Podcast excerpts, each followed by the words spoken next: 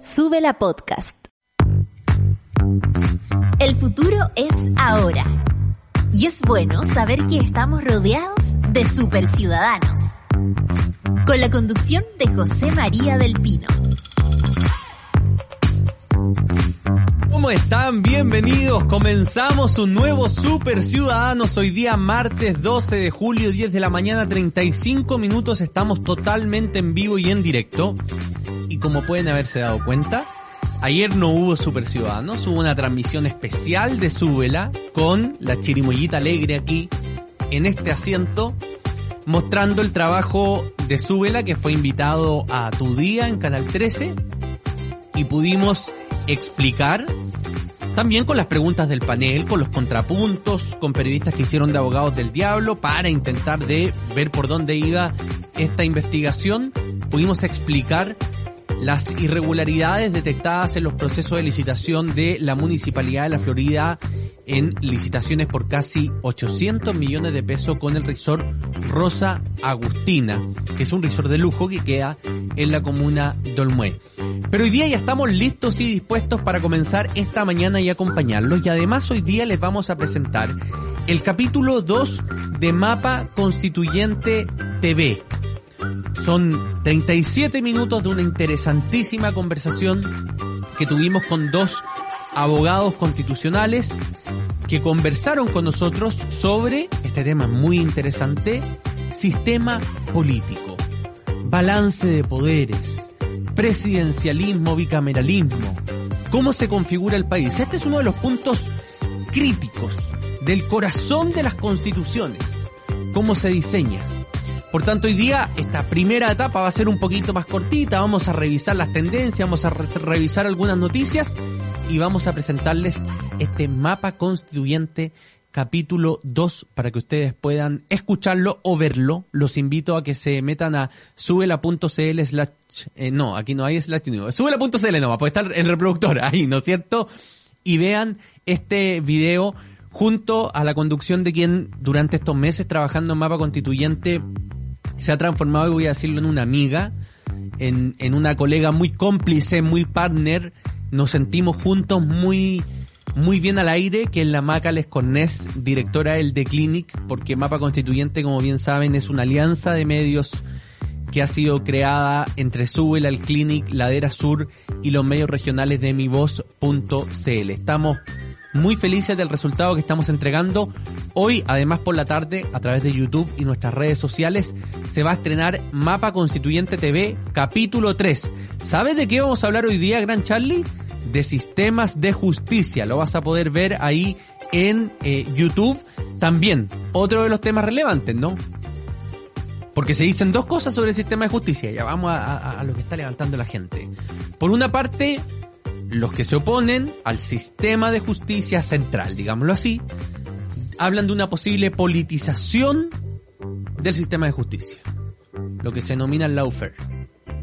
Y por otra parte, está toda la discusión sobre los sistemas de justicia paralelo, que el texto constituyente no circunscribe a una materia, sino que lo deja al arbitrio de la ley. El texto constituyente no dice si la justicia indígena va a ser de características penales, civiles, comerciales, sino que lo deja abierto y es la ley la que va a determinar los límites del sistema. Por tanto, está muy interesante y los invitados son Alejandro Fernández, director de la Fundación Pacto Social, más proclive al rechazo, y Tomás Jordán, tremendo constitucionalista, más proclive al apruebo, van a conversar sobre esto hoy día a las 7 de la tarde. Pero ahora vamos a empezar a revisar las noticias para después mostrarles este mapa constituyente TV capítulo 2 sobre el sistema político. Revisemos entonces lo que ocurrió con la Minuta AM hoy día en la mañana que lleva esta noticia que salió ayer a eso de las 9 de la noche, porque el Congreso despachó, eso quiere decir que queda lista para qué? Para que el presidente le ponga su firmita y se publique en el diario oficial. ¿Ok?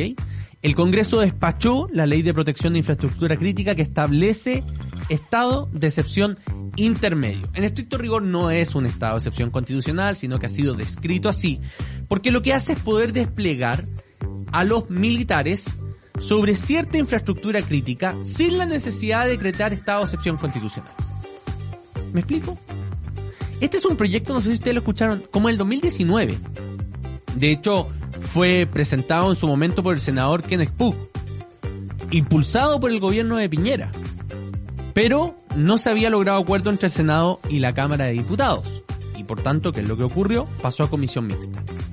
Cuando el gobierno de Gabriel Boric llegó a principio de año y se vio la necesidad de desplegar nuevamente, contrario a las propias convicciones, pero la evidencia de lo que estaba ocurriendo era mayor, se vio la necesidad de desplegar a las Fuerzas Armadas en la Araucanía. Uno de los caminos que evaluó fue ponerle el acelerador a esta tramitación en la comisión mixta para hacerlo mediante esta vía, que hay que decir como un hecho de la causa, que es una vía que habían votado en contra tanto Gabriel Boric como Yorio Jackson y Camila Vallejo, que eran diputados en el periodo anterior. Pero lo evaluó. Lo que pasa es que creyó que iba a ser lento y que por tanto no iban a poder responder inmediatamente a este problema. Y decidió aplicar este estado de excepción constitucional, comillas, acotado, pero con estricto rigor, si uno lee el decreto, es el estado de excepción constitucional común y corriente y por tanto sin que hubiese una, una votación en el Congreso, podrían desplegarse perfectamente fuerza en otro lado más allá de las rutas. Esa es la realidad de los hechos. Pero ahora, la comisión mixta logró el acuerdo.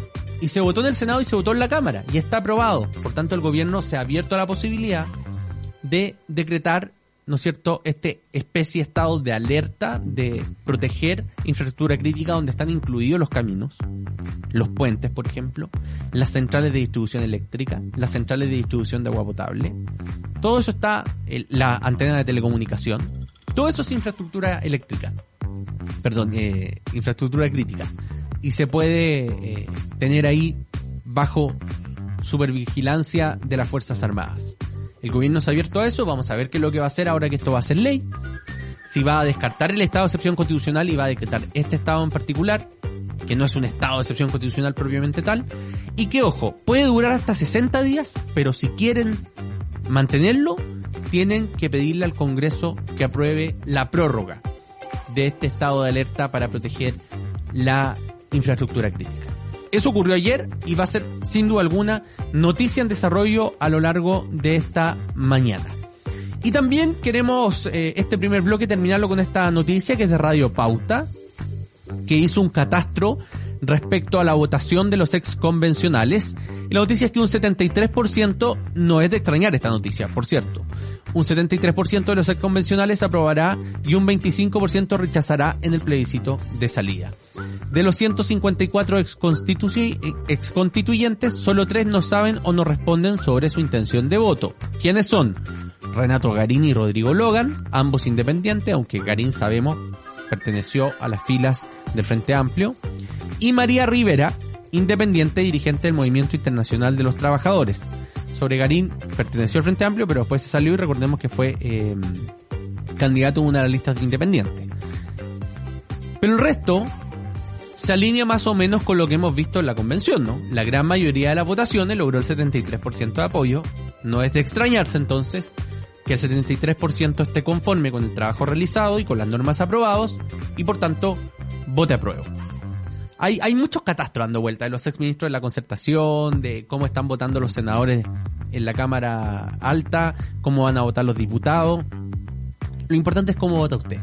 Y para que usted vote informada, tiene que revisar el texto, evidentemente, y ver capítulos como el de Mapa Constituyente TV. Vamos a hacer un breve alto esta mañana. A la vuelta vamos a revisar las tendencias del día en Twitter antes de presentarles el segundo capítulo de Mapa Constituyente TV. Hacemos una tandita y ya estamos de vuelta. Estás escuchando Super Ciudadanos. Escudo presenta Smoke. Una cerveza única, elaborada con maltas ahumadas y tostadas, que le da un carácter diferente. Un color rojo profundo, un cuerpo más robusto. Y un exquisito sabor ahumado. Prueba la nueva Escudo Smoke una cerveza con carácter para los que les gusta probar algo distinto. Escudo, hecha con carácter. Ya estamos de vuelta en Super Ciudadanos. Bien, pues seguimos haciendo este Super Ciudadano martes 12 de julio 10 de la mañana 45 minutos Y antes de darle el paso a Mapa Constituyente TV, Charlie no seríamos nosotros, Charlie Sáez en el control maestro, Daniela Rivera en la muela, la mente maestra, y atrás está Paulo Rojas. Sí, está Paulo Rojas. Lo vamos a saludar también. Y está de cumpleaños la Jazz. Oye, espérate, la canción que pusieron era la canción de la Jazz, ¿no es cierto? Bonita la canción. Muy bonita. Gran artista. Y para variar localizada en Concepción la Jazz.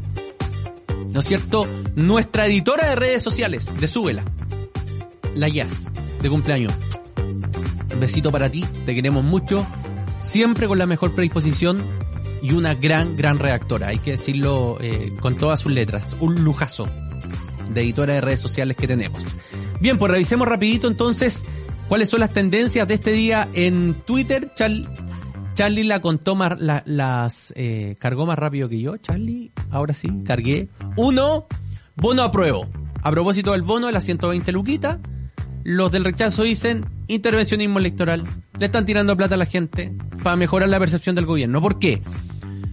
Porque se dice que hay una lógica de anclaje entre la aprobación del gobierno y la intención de voto a prueba. Entonces dicen que con el bono la gente podría aprobar más el gobierno y por tanto podría...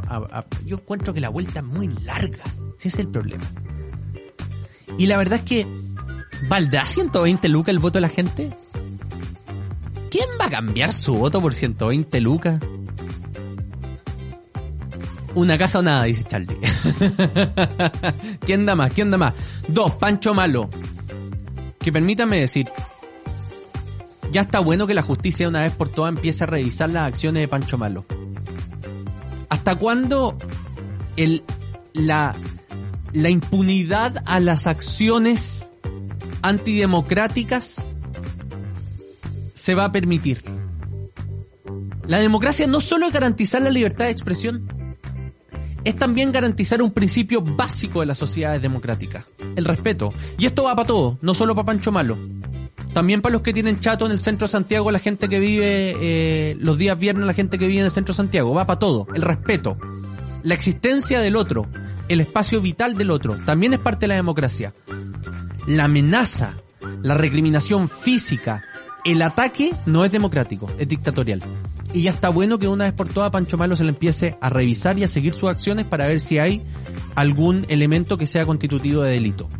Personas como Pancho Malo le hacen mal a la democracia del país. Número 3, Fabiola Campillay, con quien por cierto, solidarizamos a propósito del cobarde ataque que recibió el día de ayer. Número 4, The Voice, Chilevisión, tuvo bueno anoche. Tuvo bueno. Yo sé que a Charlie no le gusta, pero tuvo bueno. ¿No lo viste? Ah, sí te gusta. Ah, yo, que yo como vi la cara. Oh, no, no lo vio Charlie. Hay un cabro. Oh, ¿cómo se llama? Es de apellido Rosas. Rosas, creo que es Oscar Rosas. Que solo ha cantado canciones de folclore. O, o más bien canciones tradicionales. Los momentos, anoche cantó una canción de Serrat y, y me tiene absolutamente encantado con su voz. Pagaría hoy día mismo una entrada para ir a verlo, pero a cantar los hits que ha cantado durante The Voice.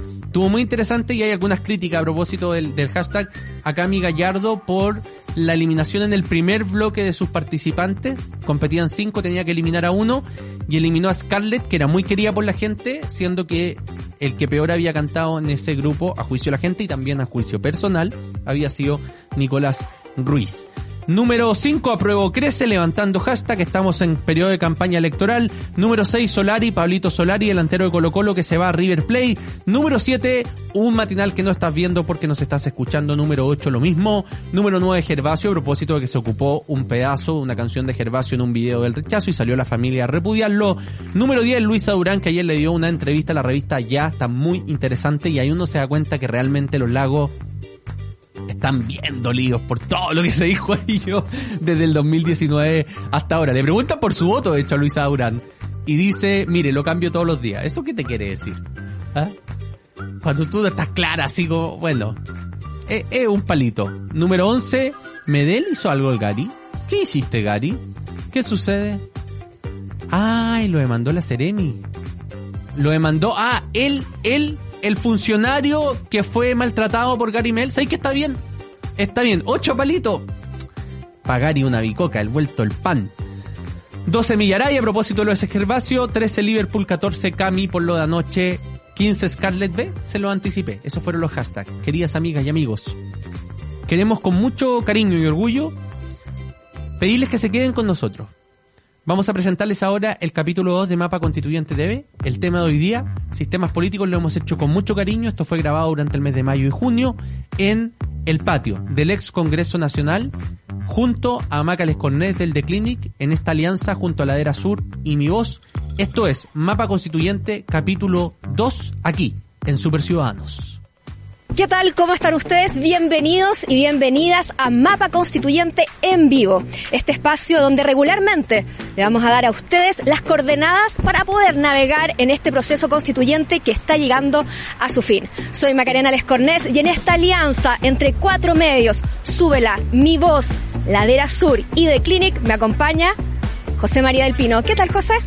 Muy bien, Macarena, a todos ustedes muy bienvenidos. Hemos elegido 12 distintos temas para intentar profundizarlos, entender, aplicar pedagogía constitucional.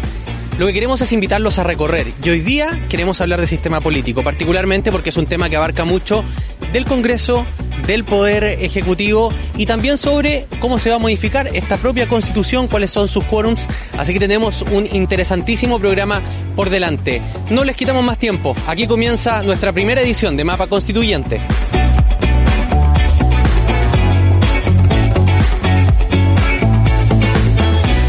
Empezamos nuestro capítulo dedicado al sistema político, esa sala de máquinas que tendrá la labor de articular y sobre todo de dar los contrapesos al poder. Y para iniciar esta conversación sobre sistema político tenemos dos invitados de lujo. Nos acompañan aquí en los jardines del ex Congreso Nacional, en la sede en Santiago del Congreso, donde está sesionando, donde ha estado sesionando la convención durante estos 10 meses. Nos acompañan dos académicos. Parto por presentar al profesor de Derecho Constitucional y Derecho Parlamentario de la Pontificia Universidad Católica de Valparaíso. Además es director del Centro de Estudios y Asistencia Legislativa de la entidad.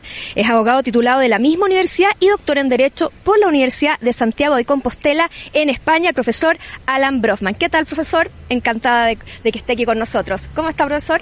Muy bien, muy bien. Muy, muchas gracias por la invitación. Y también está aquí con nosotros, académico de Derecho Constitucional de la Escuela de Ciencias Sociales de la Universidad Estatal de O'Higgins, abogado titulado de la Universidad Alberto Hurtado, máster en Derecho Público en la Universidad Carlos III de Madrid, doctorando en Derecho y Ciencia Política de la Universidad de Barcelona, el profesor Sebastián Salazar. ¿Qué tal, profesor? Encantada de tenerlo aquí con nosotros. Hola, ¿qué tal? Un gusto saludarlo a todas y todos ustedes y aquí dispuesto a debatir sobre el sistema político. Partamos, José. Claro, comencemos de inmediato y ya lo decíamos, el objetivo de este programa en parte es que hagamos pedagogía constitucional. Vámonos al poder legislativo. Me gustaría partir eh, preguntándoles cómo explican ustedes a la gente en palabras simples que ha quedado constituido el poder, el poder legislativo en esta nueva constitución, particularmente en lo que hemos conocido públicamente y a lo mejor muchas personas no entienden, que es la asimetría de estas dos cámaras. Sebastián, comenzamos contigo. Vale, sí. Creo que tenemos una discusión muy interesante en sistema político. Eh, es importante señalar de que se hablaba mucho de un presidencialismo reforzado, un hiperpresidencialismo, y que la solución que se está dando en esta convención constitucional es darle más atribuciones al Congreso Nacional, pero sobre la base de establecer dos cámaras de distinto peso específico. Por eso se habla de la asimetría o el bicameralismo asimétrico. Esto no es una propuesta original, esta es una propuesta que tenía un cierto grado de transversalidad, lo presentó Evópolis, lo presentó eh, el colectivo socialista, eh, lo presentó incluso el colectivo La Apruebo, entonces de una otra forma todo lo que la parte centro izquierda y centro de la convención, centro derecha, de una otra pensaba en esta idea de bicameralismo asimétrico, por lo tanto no es novedoso.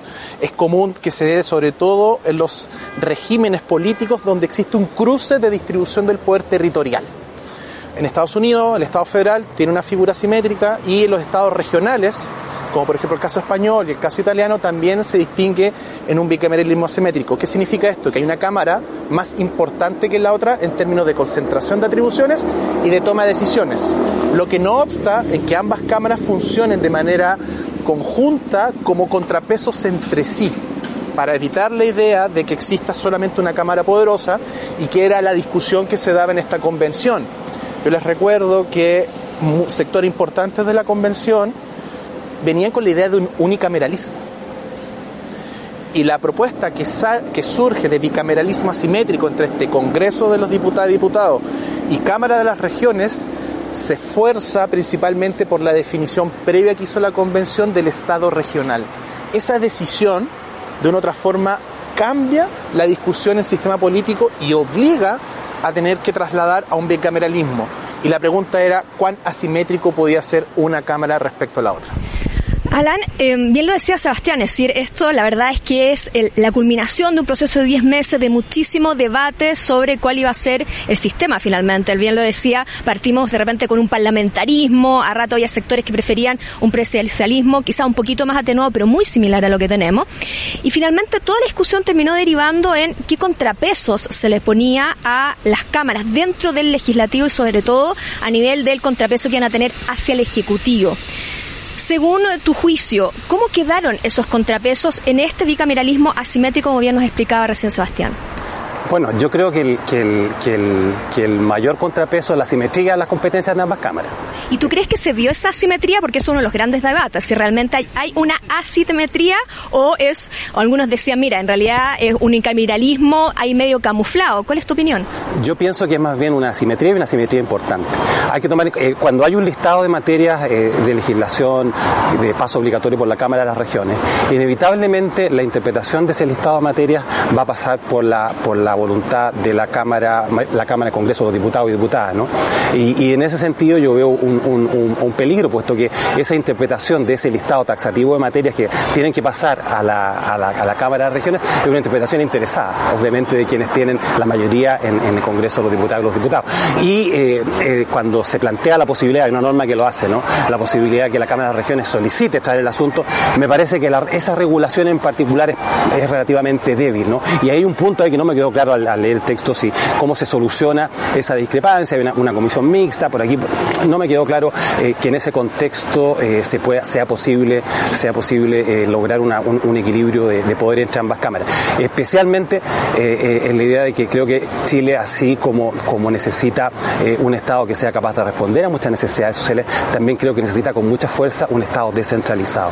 Y creo que un bicameralismo simétrico es la mejor respuesta para esa, para esa necesidad. Especialmente porque además tenemos un problema de concentración de la población. Es decir, en, un contexto de concentración de la población, la representación proporcional que debe existir en toda democracia forzosamente va a ser la determinante en, una Cámara de representación proporcional. Eh, y creo que eh, la única forma, o una de las únicas formas para equilibrar ese, contrapeso, ¿no? es la representación territorial igualitaria, tal como está eh, prevista en, la Cámara de Regiones, pero con asimetría de distribución entre ambas cámaras. Y, repito que, que lo que veo peligroso es justamente el hecho de que al existir estas diferencias, esas diferencias existe un interés político en, por un lado, preservarlas y, hasta cierto punto en incrementarlas, en la medida que se cuenta con la mayoría en el Congreso de los Diputados. Se entiende el punto de Alan, Sebastián, pero eh, porque yo te veía hacer algunos gestos fuera de cámara, como de asentir algunos, pensar y reflexionar otros, ¿no es cierto? Cuán se podría haber resuelto de mejor manera la asimetría entre estas dos cámaras, mirando quizás experiencia comparada, eh, que no quedaran tan circunscritos algunos temas o esta posibilidad que la Cámara de las Regiones no tendría de traer temas eh, por iniciativa propia. Eh, ¿Cuál es tu percepción sobre, sobre ese punto en particular? En cómo hacemos que ojalá la mayor cantidad de temas tengan este enfoque de las regiones, que es supuestamente el enfoque que pretende entregarle la Cámara de las Regiones, ¿no? Sí, este una premisa previa. Este es un sistema que efectivamente va a tener, su, va a tener que ser practicado, va a tener que ser probado y que eventualmente puede estar sometido a algunas reformas porque quedaron unos, elementos que dificultan la asimetría, como señala el profesor Bronfman. Particularmente el rechazo del quórum de cuatro séptimos de insistencia por parte de la Cámara, del Congreso de, de los diputados y diputados. bien ese punto, porque para la gente no queda del todo claro eventualmente de qué hablamos cuando, porque eh, todo el debate era la insistencia, cómo hace la insistencia. Claro, en el lenguaje legislativo todo el mundo tiene muy claro, pero de repente para alguna persona que no está habituada a seguir el debate legislativo, no es del todo claro a qué se refieren con la insistencia y ese margen que le pusieron específicamente las cámaras. La insistencia consistía, y era uno, es uno de los elementos de la simetría, para, sobre todo en la parte final del proceso legislativo. ¿Qué significa esto? En la parte final de la tramitación de las leyes, sobre todo cuando existen discrepancias entre la Cámara de las Regiones y el Congreso de los Diputados. Actualmente se, se utiliza la figura de las comisiones mixtas, en donde se resuelven esas discrepancias, se aprueba en, el en la Cámara de Diputados, se aprueba en el Senado y se hacen y se van al trámite final de la formación de las leyes. Puede, haber un veto o se puede eh, promulgar y luego publicar. El, punto que se generó acá es que en, en, este tema de la simetría y la insistencia significaba que el, el Congreso de los Diputados pudiese insistir si existiese una diferencia que no fuese solucionada en la comisión mixta. Insistir con cuatro séptimos. Ese era un elemento final de la simetría que fue lo que se cayó. ¿Qué significa ahora? Que van a tener que estar las dos cámaras, van a tener que resolver sus diferencias en los términos similares a lo que está al día de hoy. Pero esa es una parte de la simetría. Otra parte de la simetría tiene que ver con el origen del trámite legislativo y dónde termina. El trámite termina siempre, comienza y termina siempre en el Congreso de los Diputados y las Diputadas. Otro elemento para determinar la simetría, los nombramientos. Aquí se optó por una fórmula en conjunta. En esta discusión entre más o menos atribución a la Cámara de Diputados, la gran mayoría de, las de nombramientos de las autonomías constitucionales que está aprobando el borrador, Banco Central, eh, los defensores de la naturaleza, el pueblo, etcétera, eh, van a ser en sesión conjunta de ambas cámaras, ambas corporaciones. Entonces, ahí uno se da cuenta que la, que la, discusión sobre asimétrico no cruza más que nada, más que el trámite legislativo, sino que también en los nombramientos. Eh, se aumentó, creo yo, bastante las atribuciones de la Cámara de las Regiones en la última etapa, sobre todo cuando se le agregan materias, por ejemplo, en salud, en educación y en general en derechos sociales. Y vuelvo a reiterar lo, lo, lo dije al principio, y eso tiene una explicación lógica y tiene que ver con el proceso de Estado regional, porque va a ser en el Estado regional, en la administración regional, la que se va a encargar de la prestación de servicios públicos en materia de salud, de educación, de vivienda u otras. Y era de toda lógica de que la tramitación de esas leyes en términos administrativos, pero también en términos sustantivos, fuese en ambas cámaras. Alan, una de las grandes preguntas con este nuevo dibujo institucional es si eventualmente se van a poder superar alguna de las trabas que tiene el actual, que parte de por qué nos embarcamos en todo esto era para solucionar ciertos problemas, ¿no? Algunos son muchos, desde luego el sistema político no los puede resolver todo, pero tiene gran parte de las responsabilidades. Una de ellas era, por ejemplo, quienes pedían hacer trámites legislativos más ágiles, porque había quienes reclamaban que, bueno, que se tardaba mucho, que de repente se quedaba todo esto parado en una de las cámaras, muchas veces se apuntaba al Senado, con justicia o sin justicia, pero se le apuntaba al Senado, eh, o de repente decía, bueno, el Senado de repente tenía demasiado poder para echar para atrás ciertas leyes. Algunos decían, bueno, pero precisamente porque tenía mucho poder, la Cámara de Diputados y Diputadas se da el lujo, digamos, de repente decir, bueno, esto lo arregla el Senado. En buenas palabras, muchas veces eso se escuchaba dentro del legislativo. El tema final es saber esa fluidez legislativa, el que la gente sienta que sus demandas son acogidas y que en un plazo razonable terminan siendo ley. ¿Se responde con este, con, con, con, este nuevo dibujo? ¿Crees tú que se le va a dar una, una, buena respuesta o podemos terminar igual con alguna letra chica que no hemos visto y que terminamos también con procesos largos? Uf, eh, difícil pregunta, larga, larga la respuesta. A ver, eh, hay una parte que tiene que ver con la organización institucional, ¿no? Eh, con, la, con la organización institucional, eh, con, la, con, los dispositivos que se crean entre las cámaras y dentro de cada cámara para el despacho de una ley. Y otra parte tiene que ver con la organización de las fuerzas políticas. Eh, y creo que, que, que, que, el punto de la organización de las fuerzas políticas es fundamental, porque, por ejemplo, cualquiera sea la organización, si tenemos dos cámaras con representación partidista fragmentada y tenemos dos cámaras con principios organizativos completamente distintos, por supuesto que, ese trámite se va a dificultar, aun cuando tengamos el diseño institucional más veloz del mundo. Ese es un punto a considerar. El segundo punto a considerar yo diría que, que es que la, que, la, que la calidad de las leyes no pasa por su velocidad. Es decir, queremos leyes rápidas, queremos leyes eh, rápidas o queremos leyes buenas. Yo creo que queremos leyes buenas, ¿no? Y, y, la cuestión aquí no es que el Congreso sea, lo miramos en términos de un gran número de leyes aprobadas, sino que leyes que efectivamente aborden los problemas. Y nuestro sistema político, mirándolo en perspectiva, yo diría que tiene, exhibe problemas serios para generar consensos políticos en temas fundamentales, en temas de envergadura, ¿no? Y, la prueba de ello son temas eh, eh, como educación, salud, ¿no? Eh, previsión, seguridad social, que los vemos que están en el tapete de la política nacional Llevamos hace una 15 década, años hace una década, ¿no? claro. Y eso, y lo, a mí me parece lo interesante es que eso viene en la Constitución del 25. En la Constitución del 25 hace, hace, hace, unos días leía una cuenta del presidente Jorge Alessandri del año no sé, 63 y cuando él daba cuenta de los avances legislativos, era una buena cantidad de avances legislativos, eran decretos con fuerza de ley. ¿Y por qué? Porque el Congreso tiene mucha dificultad para generar el acuerdo de intereses que se requiere intereses políticos, intereses ciudadanos, intereses democráticos, intereses no tan democráticos, intereses como sea, ¿no? Pero ese es un proceso, es un proceso, es un proceso lento. En, en esta, en este, en esta, en esta nueva regulación yo veo que faltan normas, eh, faltan normas, yo he hecho, hecho en falta normas eh, de, de... ¿Cómo cuáles, Alan? Para que la, para que la llevemos a lo concreto. Sí, normas en la solución de conflictos entre la Cámara de las Regiones y el Congreso de los Diputados y los Diputados. Creo que faltan normas, faltan regulaciones. ¿Qué va a pasar si la regulación de la Cámara de, lo, de, lo, de la Cámara de las Regiones habla de para aprobar rechazar y, y, después habla de las enmiendas después que rechaza? Entonces, no me quedó claro, tiene que rechazar y después empezar a discutir las enmiendas. Después los procedimientos de, de solución de conflictos entre después de la Comisión Mixta no me queda tampoco tan claro. Eh, mencionabas recién lo de, la, lo, de la sesión conjunta. La, sesión conjunta no me gusta mucho no me gusta mucho. Si va a tener que decidir, si un órgano eh, que va a integrar las dos, las dos, las dos cámaras, ¿no? Va a tener que decidir un nombramiento, yo creo que ese órgano no es solamente una sesión conjunta, sino que tiene que tener una orgánica propia. Por ejemplo, una comisión que informe a la sala acerca de la conveniencia o inconveniencia de ese nombramiento. Entonces, creo que ahí también hay un, un, una cuestión importante. No se utiliza el concepto de Congreso pleno, que se puede buscar otro, no, no digo que tenga que ser ese en particular, pero que ahí hay un órgano que está tomando decisiones y que está integrado por, eh, por integrantes de, de, las dos ramas, ¿no? Del, del, de, este, de, este, de, este, de este Poder Legislativo. Y en ese sentido creo que debería existir una orgánica determinada, clara, por lo menos con algunas reglas, ¿no? Respecto Ahora, Alan, perdón, pero interna. ahí creo que hay un punto muy distintivo. Eh, hoy en día cuando uno habla del Congreso pleno, vamos a homologarlo a, a sesión conjunta, ¿no? Para, para que podamos hacer cuadros comparativos. Hoy hablamos del Congreso Pleno y en Chile se utiliza para la rendición de cuenta pública del presidente y para el cambio de mando.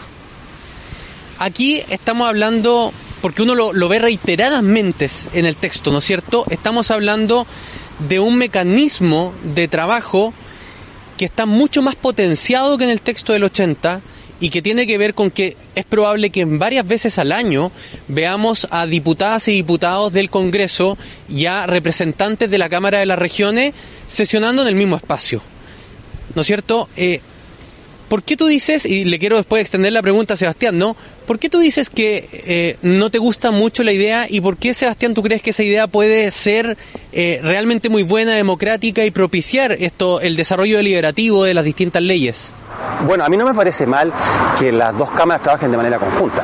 Eh, en, todos los congresos que son simétricos existe esa institución para ponerse de acuerdo. Me parece perfecto. Lo que sostengo es que la fórmula que se ha utilizado y el tipo de competencia, competencia que se le ha otorgado creo que exige un mayor desarrollo. Exige un mayor desarrollo. Falta, quedan muchos temas importantes pendientes. Una sesión conjunta, ¿qué es lo que es? Una, una sesión en la cual está la mayoría de los integrantes de una cámara las dos cámaras. Es una mayoría que se conforma con una minoría de una cámara y con la mayoría de la otra. Creo que esas cosas hay que definirlas. Especialmente, ah, y bien lo, bien lo apuntabas cuando dices, claro, el Congreso Pleno tiene un, un, una función más bien ceremonial, ¿no? Y la tenía antes, incluso cuando participaba en el procedimiento de reforma constitucional, también la tenía, ¿no? Una función de ratificación. Pero si hay que ejercer competencias, ya pasamos a otro plano. Pasamos a otro plano. Y pasamos a un plano en el cual no solamente hay que definir ciertas reglas orgánicas, que creo que son fundamentales, ¿no? Cómo va a ser el trabajo en comisiones dentro de esa organización, sino que también procedimientos y considerar el tiempo que se va a invertir en esos órganos en relación con las funciones que cada, cada parlamentario, cada eh, miembro del Congreso va a tener en su respectiva Cámara, ¿no? Eh, sumado a la relación que tiene la Cámara de Regiones con las asambleas regionales, que también exige, exige ¿Qué, ¿qué es lo positivo, ¿no? Sebastián, para terminar con este día antes que Maca pase con el siguiente tema? Mira, lo positivo es que de una otra forma utiliza una instancia que está un poquitín abandonada, por decirlo de alguna manera, sobre todo en nombramientos para cargos que que, que cumplen roles contramayoritarios que de una otra forma se aleja de la decisión de la voluntad soberana de elegir a consejeros del Banco Central, a elegir a los ministros o ministras de la Corte Constitucional u otros elementos que cumplen un rol de check and balance. Claramente una decisión de esa envergadura es positiva en el sentido de que le da legitimidad democrática a aquellos que cumplen roles contramayoritarios. Efectivamente, como señala el profesor Brofman, hay que mejorar algunos aspectos. La pregunta es, ¿debe ser a nivel constitucional o puede ser a nivel legal? creo yo que en esta etapa podemos perfectamente utilizar ambas fórmulas, ver cuál de estas pueden ser modificadas en, el texto constitucional que se está proponiendo, pero adicionalmente adecuar la ley orgánica constitucional del Congreso, que ahora va a tener mayoría de quórum calificado, y que pueda operativizarse ahí algunos elementos que son mucho más de la contingencia o del funcionamiento de esta sesión plena. Los quórum, eh, temas tan, tan básicos pero que son importantes porque son formalidades como quién llama, quién, quién convoca, quién abre la sesión, quién cierra, etcétera, son aspectos que pueden abordarse a nivel legal efectivamente hay que ir resolviendo esos puntos que se van generando, pero creo que si se mejora ese aspecto, creo que una instancia como el, eh, como el Congreso Pleno, sesión conjunta, puede ser súper positivo en, en darle legitimidad democrática sobre todos estos nombramientos que de una u otra forma carecen de legitimidad y que uno lo ha visto en el Tribunal Constitucional y lo ha visto en otros organismos que han estado cuestionando en el último tiempo. Les quería preguntar, hemos estado más o menos dándole pincelada cómo queda el legislativo en estas dos cámaras, bicameralismo asimétrico o simétrico, un poquito camuflado, dirán algunos, cuasi, cuasi, a la chilena le podríamos terminar poniendo esto. Eh, hablemos un poco de la figura del presidente o de la presidenta, digamos, porque es verdad que quizás es la figura que comparado con los cambios que tuvo el legislativo tuvo mucho menos, pero no olvidemos que toda esta conversación partió si vamos a tener un primer ministro, una primera ministra, un vicepresidente, no sé si se acuerdan, pareciera que fue hace muchos años atrás pero hace un par de meses estábamos como por ahí. Finalmente terminamos con una presidenta o presidente que tiene atribuciones muy similares a las actuales, pero sí se le quitó una suerte de hiperpresidencialismo que teníamos, sobre todo en su capacidad de incidir en el proceso legislativo, que era algo que muchas veces desde el Congreso diferentes, diferentes eh, fuerzas políticas, dependía si están en la oposición o el oficialismo, alegaban del el enorme poder que tenía el presidente, sobre todo con algunas iniciativas de ley que ahora se les quitan.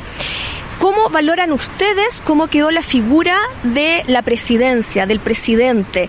Eh, ¿Es una figura que se adapta bien a este otro dibujo legislativo o son dos que todavía vamos a tener que aprender a conocerlos como, como juegan, ¿no? Eh, Alan.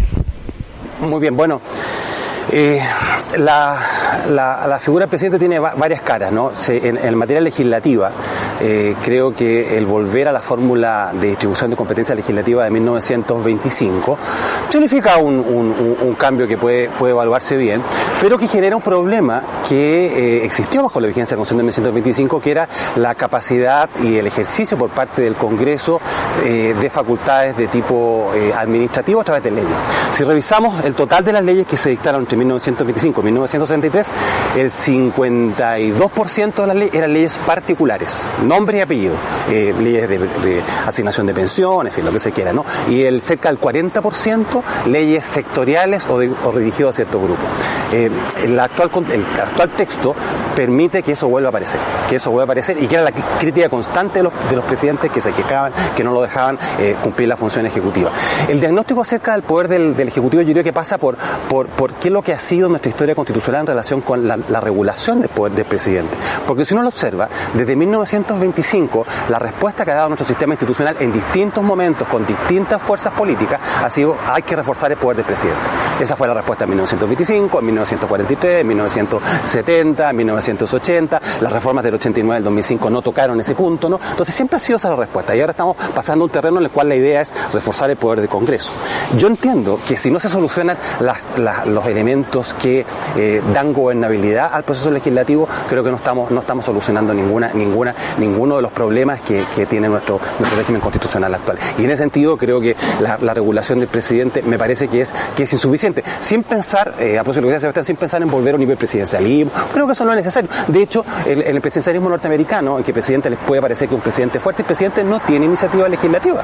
No pasa absolutamente nada. Tiene poder de veto, por supuesto, pero no tiene iniciativa legislativa y no pasa absolutamente nada. Y por supuesto que hay ámbitos en los cuales esa relación entre el presidente y el Congreso Federal, en el caso de Estados Unidos, es una, es una relación difícil.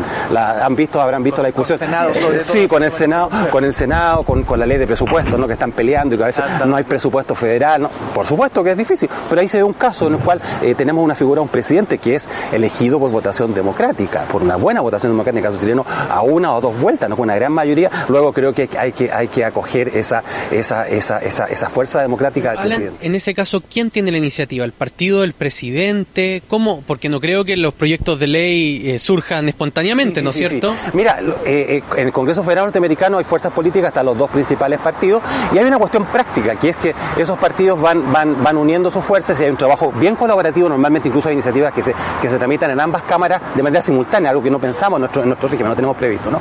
Y tienen conferencias, en fin. Los partidos políticos es la respuesta, los partidos políticos sabiendo cuál es la voluntad del presidente, porque los partidos políticos saben, cuál, porque el presidente si, si llega a vetar, se genera un problema político importante, porque las cámaras tienen que... A eso voy, ¿no? O sea, en este caso Joe Biden debería decirle al Partido Demócrata en Estados Unidos, oye, quiero que avancemos con un proyecto, no sé, para modificar la tenencia de armas, a propósito de lo que ocurrió en estos últimos días. Y es el Partido Demócrata quien presentaría. En, en, en nuestro sistema, nosotros estamos acostumbrados a que hayan materias que son de exclusiva responsabilidad del presidente de la República, y aquí paso contigo, Sebastián, para que analices cómo queda constituido esa relación, primero el Poder Ejecutivo, pero además su relacionamiento con el Legislativo. Sí, eso es lo que, destaca tú, José María, lo que plantea el profesor Brofman, es un fenómeno que ha vivido el derecho público occidental desde los 1950 en adelante. Eliminar ir trasladando muchas de las tomas de decisiones desde las asambleas legislativas cuyo origen es la Revolución Francesa, trasladarla al presidente de la República o a los ejecutivos por razones de eh, técnica administrativa, por, el carácter profesional que tiene la administración y por tener la capacidad ahí de generar eh, insumos que puedan ser técnicos en virtud de que cada vez se va complejizando la vida. Basta mirar solamente el carácter técnico que tienen las normas sobre medio ambiente y para qué hablar de la regulación administrativa en la materia. Entonces, en ese sentido, en ese ámbito entra todo lo que tiene que ver con, la, con el tema del control macroeconómico y todo lo que tiene que ver con la iniciativa exclusiva en materia de gasto público. Y obviamente, como el presidente de la República en la Constitución del 80 además es el jefe de Estado, jefe de gobierno y jefe de la administración, todo lo administrativo también cae dentro de esa lógica. Efectivamente, en la propuesta que se está trabajando al día de hoy en la convención utiliza una figura de la concurrencia presidencial, las leyes de concurrencia, que de una otra forma tratan de emular esta figura norteamericana, pero tratan de poner el veto antes. Va a ser un tema complejo, va a ser muy complejo en es la diplomático práctica. que el profe para decirlo, para no decir que vamos a estar agarrados No, del no, moño es los dos que, meses. es que- es que va a ser inevitable el conflicto dentro de las instituciones, sobre todo en el Congreso Nacional, además acompañado de esta figura de, de la fragmentación política que hay y adicionalmente con este nuevo elemento que va a ser el Estado regional, que va a tener otros intereses que van a estar compitiendo también a, a la par a la clave nacional pero claramente eh, va a tener, vamos a tener que contar un par- con un sistema de partidos políticos fortalecido para que esas leyes de concurrencia presidencial no se transformen en chantaje. Y ese es mi problema, mi- mi problema. Pero eso también va de la mano en, que, en el que las instituciones vayan madurando, se vayan haciendo los acomodos, porque al fin y al cabo llegamos a la situación, por ejemplo, de los retiros, como una forma un tanto inocua, eh, por carambola, de querer presionar al presidente de la República de aquel entonces para que pudiera llegar con un paquete de ayudas fiscales. Problema que eso se- se descontroló y efectivamente no ha habido liderazgo político para poder decir no, salvo hasta ahora que efectivamente se controla esa situación. Pero ese proceso de desradicalizar esa centralización de la toma de decisiones macroeconómicas es necesaria en la medida de que fortalezcamos el sistema de partidos políticos y que generemos los incentivos para la colaboración entre el presidente y el Congreso. Sebastián, me quitaste precisamente lo que iba a ser el encabezado de la próxima pregunta, que era una de las grandes dudas, y también algo que se buscaba, sobre todo algunos sectores, que era hasta qué punto este nuevo sistema eh, fortalece o incentiva, da incentivo para la colaboración, el consenso, eventualmente las alianzas, para la estabilidad del sistema y no tanta fragmentación. Cierto que el sistema político, el sistema de partido, perdón, dependerá mucho de eh, nuestro sistema electoral, finalmente. Hay que ver ahí qué vamos a hacer, que es algo que casi no se toca. Pero ¿Qué, qué herramientas hay dentro o qué, a ver, qué, cuáles son las pistas que nos da lo aprobado hacia dónde puede ir esta Cámara de Diputados? ¿Va a ser muy parecida a la que tenemos a nivel de fragmentación o hay dentro algunas cosas que nos permiten vaticinar en algunos años más que vamos a tener otro mapa? Alan. Eh, bueno, tú lo dijiste, creo que el sistema político eh, eh, y el sistema de partidos depende de manera importante del sistema electoral. Si el sistema electoral se mantiene, yo no veo ninguna razón ni ninguna vía por la cual el escenario de partidos políticos que tenemos vaya a cambiar. No, se me ocurre que pudiera desde la nada cambiarse ese sistema, el sistema de partidos. Yo veo que justamente la constitución adolece, el proyecto de constitución ¿no? de la convención, adolece de algunas deficiencias importantes en esta, en esta colaboración y de oportunidades perdidas. Cuando hay, cuando hay observaciones parciales del presidente, eh, el, Congreso puede insistir por la misma mayoría con la cual aprobó su proyecto original. Con lo cual, y en cambio, cuando hay veto total del presidente, el, Congreso tiene que tener un quórum reforzado para, para, para, insistir. Que no sé, o sea, tú me puede ayudar, tres quintos, tres quintos me parece que es, ¿no? entonces, claro, yo diría, a ver, esto, eso es el sentido de la colaboración el presidente le conviene políticamente vetar totalmente, obviamente. No, no empezar a, porque con la otra, pues, si ah, formulan una observación parcial, simplemente corre el riesgo de que el Congreso prime con su voluntad simple con una votación de simple, de simple mayoría. ¿no? Eh, en materia de urgencia también creo que se desaprovecha una oportunidad, creo que eh, el problema de urgencia es, y, a, la, fuerza se ha desarrollado así, ¿no? que se tiene que desarrollar un aspecto de la urgencia que sea consensuado. Porque de nada sirve un poder, un presidente de la República, también lo comentaba Sebastián, ¿no? que va marcando pautas si el Congreso no está dispuesto a obedecerle. Y la realidad de la urgencia es que el tiempo de tramitación es bastante más largo que los 30 días que están previstos en la Constitución. ¿no? Entonces creo que ahí falta un mecanismo colaborativo, ¿no? una, una, una instancia en la cual tanto la mayoría de una Cámara, eh, la mayoría de los comités o la institución que se decida eh, participe en la definición de la urgencia o el tipo de urgencia. La Constitución simplemente fija un marco, un marco general, ¿no? un, marco, un marco general. Y también entiendo que, como, como lo planteó Sebastián, en la parte de, la, de la concurrencia, ¿no? de las leyes de concurrencia, eh, creo que, que los incentivos no están para la colaboración. Es decir, tal como están dadas las cosas, creo que, que, 40 diputados que plantean una moción que, eh, que, involucra materias de ley concurrente ponen al presidente de la República por el solo hecho de ser 40 diputados en una posición difícil de decir que no, no, muy, muy difícil de decir que no. Políticamente no me parece muy, muy, viable. Creo que hay otras instancias de, de colaboración. La Constitución actual reproduce la norma sobre delegación legislativa. Creo que allí una instancia precisamente de colaboración, ¿no? Eh, que podría ser que el Congreso definiera ciertas directrices. Eh, si uno revisa el derecho comparado hay una serie de opciones, ¿no? que, el, presidente envió un borrador de un proyecto y se actuó sobre ese borrador, eh, silencio positivo, silencio... Hay una serie de, opciones en esa materia que no, se, no se adoptaron. Se mantiene en la norma actual y creo que no tiene mucho sentido. Si uno revisa para qué se ha utilizado secreto con fuerza de ley, ve que en realidad su uso es relativamente marginal. Curiosamente, antes de su constitucionalización en 1970, la delegación legislativa fue un, instrumento legislativo bien importante. Cuando estaba fuera de la Constitución funcionó bastante bien, creo, para, justamente para que eh, el presidente fuera del Congreso, fuera de las dificultades que significa una tramitación parlamentaria, pudiera eh, sacar adelante iniciativas legislativas importantes para el país. Al margen de que eso pueda ser criticado como una iniciativa unilateral del presidente, pero creo que es una, es una opción para enfrentar problemas respecto a los cuales es difícil construir soluciones. Que obviamente el, problema viene, el, problema de construir la, respuesta legislativa viene del problema, ¿no? No, no, de la, no de los políticos ni de la democracia. Y eso en ese sentido creo que, que algún, en, algunos, en algunos casos corresponde eh, facilitar la toma de acuerdos, simplificando la participación del Congreso Nacional, por ejemplo, a través de leyes, de, leyes delegatorias. ¿no? Sebastián, sobre este mismo punto, para que vayamos terminando, nos quedan muy poquitos minutos. Eh, también, ¿no es cierto? Contémosle nuevamente a, a, quienes nos están viendo. Yo te veía ahí ir pensando, masticando lo que iba diciendo el profesor Alan. ¿Cuál es tu reflexión respecto a esta correlación de fuerza? Mira, una idea general que, que escapa al fenómeno chileno y después ya aterrizamos a la situación actual. El fenómeno de la fragmentación es algo que se está dando en muchas democracias modernas y robustas, salvo el caso norteamericano a nivel federal, eh, nosotros podemos ver la complejidad que se está eh, existiendo en distintas democracias parlamentarias y también regiones presidenciales para poder constituir mayorías sólidas y poder llevar a cabo planes y programas políticos.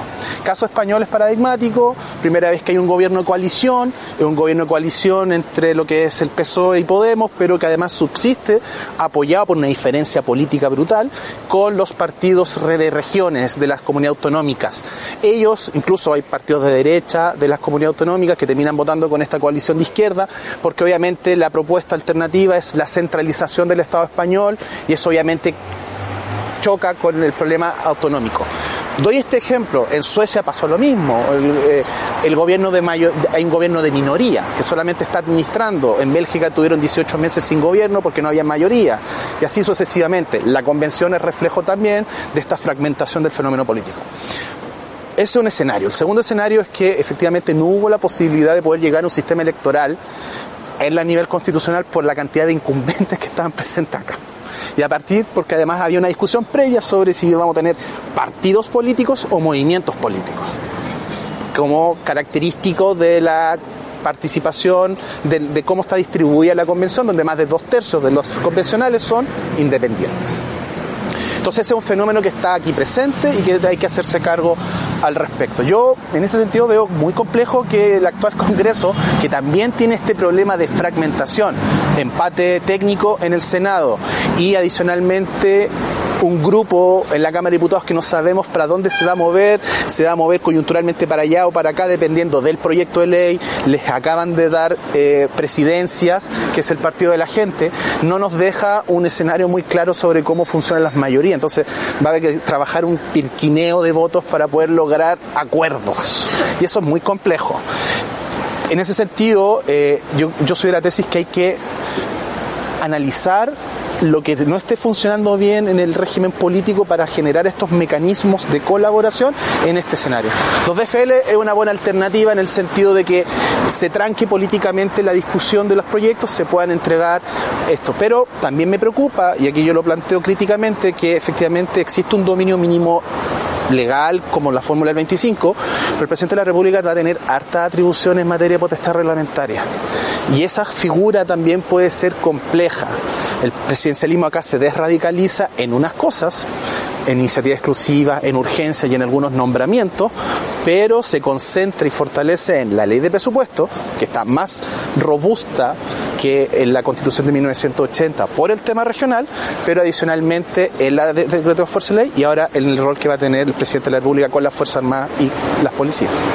Entonces, en ese ámbito hay que empezar a mirar críticamente qué, qué aspectos hay que mejorar y creo que el sistema político en este escenario de fragmentación es uno de los aspectos que habría que llegar a un acuerdo político pronto en la medida de mejorarlo para evitar estos problemas. Lamentablemente, José, se nos terminó el tiempo, no podemos ir conversando. Esto da, imagínate. Acabamos Van a ser 12 capítulos, digámoslo. Vamos, no, nos quedaron pendientes algunas cosas, no reforma a la, misma constitución, que nos comprometemos a tenerlo en una futura edición y otros temas. Pero vamos a tener, Maca, ustedes, de hecho, voy a contar que han sido ustedes quienes han, han armado un poco la estructura. Vamos a tener uno dedicado a formas de Estado, regionalización, autonomía, así que esos temas también los vamos a poder abordar ahí. Absolutamente, porque los profesores nos comentaban de que mucho de esto no se entiende si es que eventualmente no conocemos bien cómo funciona el Estado en su conjunto. Ese Estado regional tiene muchas de las llaves de lo que aquí hemos estado conversando. Las iniciativas de ley también las vamos a abordar en algún minuto, porque ahí se nos abre un camino que hasta el momento no se haya explorado en, Chile, por ejemplo, las iniciativas populares de ley, que es todo un universo. Desde luego nos hubiese gustado abarcar más temas, pero yo creo que hemos dado en el centro de cómo va a ser esta sala de máquinas. Profesores, Sebastián Alan, muchísimas gracias por habernos acompañado aquí en esta edición de Mapa constituyente. Muchas gracias a ustedes. Muchas gracias por la invitación. Y a ustedes los invitamos a que sigan, como siempre, acompañándonos. Van a ser 12 capítulos, 12 temas para que veamos por dónde va a navegar nuestra nueva constitución y para que el 4 de septiembre puedan tomar una decisión informada. Nos reencontramos pronto, a nombre de Macarena del Cornet, José María del Pino, en un nuevo mapa constituyente.